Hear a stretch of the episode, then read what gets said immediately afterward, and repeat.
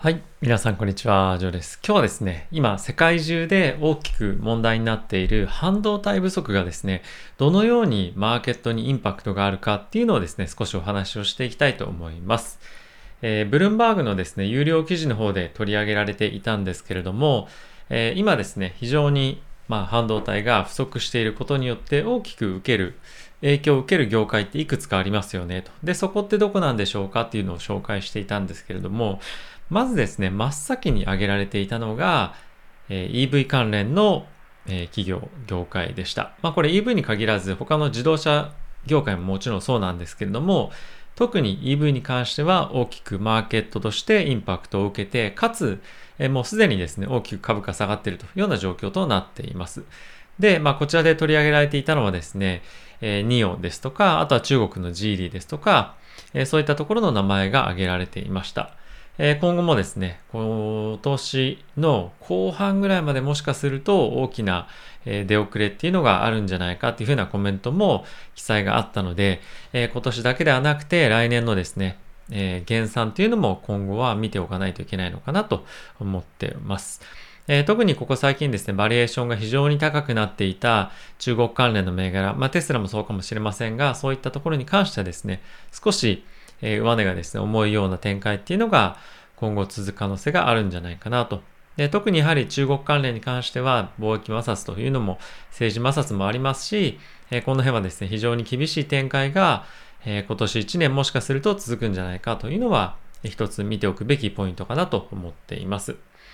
で、え、次に挙げられていたメーカーなんですけれども、まあ、メーカーというか業界ですね。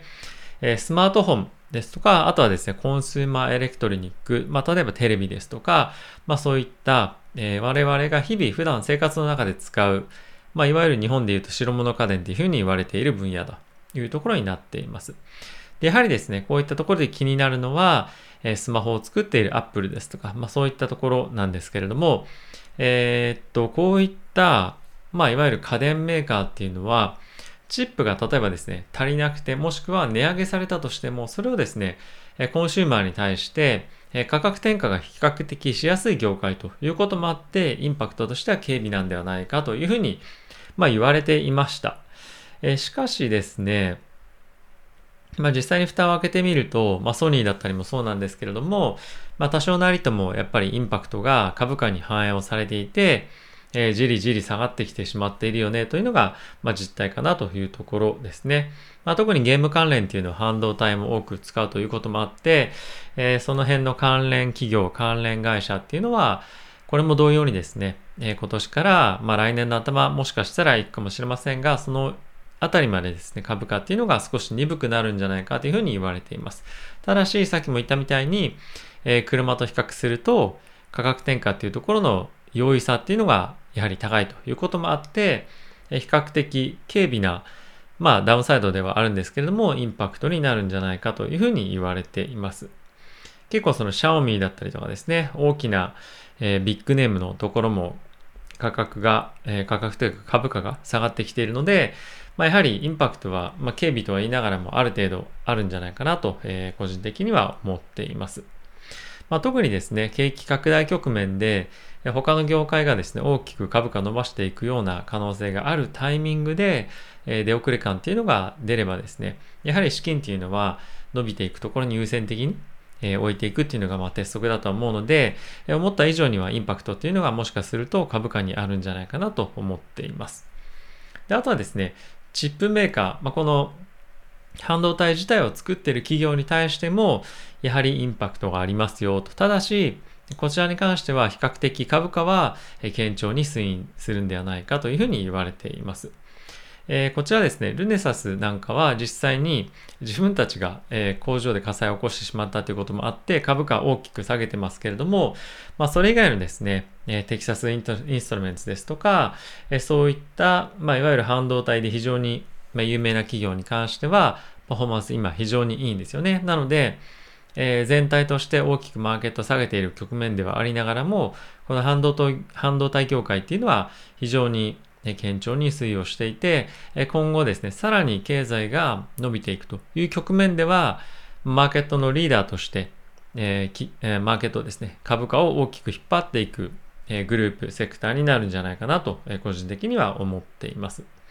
えまだもう少しですね、えこの半導体不足というところが、え今後半年間ぐらいは続く可能性があるんじゃないかというふうに言われているので、えまだどうかなと思いながらも、もう結構高いえバリエーションついてるところもやっぱりあるので、まあ、結構迷ってる方もいらっしゃるんじゃないかなとは思っているんですけれども、やはりですね、こういった局面でしっかりと株価が支えられている、もしくは伸びている企業っていうのはなかなかないんですよね。なので、そういった企業を投資家っていうのは先行して買っていきたいっていうような思惑もあるとは思うので、僕はですね、ここで割高になってるっていう人がいるかもしれませんが、積極的に、えー、むしろ買っていきたい、買っていっていいというようなセクターに僕はなるんじゃないかなと思っています。あとはですね、最後にこのチップを作る機械を作っているところですね。まあ、こういったところも今後非常に大きく伸びるんじゃないかというふうに言われています。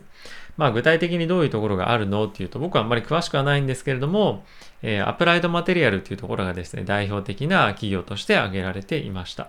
え、株価もですね、先日、えー、まあ1日あたりでですかね、5、6%, 5 6伸びてる、え、タイミングもありましたし、やはりそういった半導体の製造への期待っていうのは非常に高まってるんじゃないかなと思っています。で今回ですね、やはり産業、まあ、その経済というか、そういった面で見ると、大きくマイナス面っていうのが非常に大きいインパクトではあるんですけれども、えー、そういった中でも半導体っていう面で、半導体のビジネスっていうところで、え、こういった影響をですね、享受できるようなところもあるので、え、どういったところに資金を動かしていくかというところの参考になればなと思っています。え半導半導体に関してはですね、今後も EV だけではなくて、まあ、同じような分野かもしれませんが、まあ、自動運転ですとか、あとは宇宙産業というところもそうですし、3D プリンティングですとか、本当にいろんな業界に対して使われていくということが今後も、まあ、もうすでに分かっているということで、えー、引き続きですね、期待したいなと思っていますし、経済の拡大局面、そして、今後ですね、えー、半導体の供給っていうのがしっかりできるようになってから、さらにさらに大きな成長っていうのを見込めるんじゃないかなと思うので、え、今後とも注視をしていきたいなと思っています。ETF でもですね、結構個人投資家に人気の SOXL、レバレッジ効いたものもあるので、まあ、タイミングとしてご興味ある方はそういったところも見てみるといいんじゃないかなと思っています。僕もですね、まあ、半導体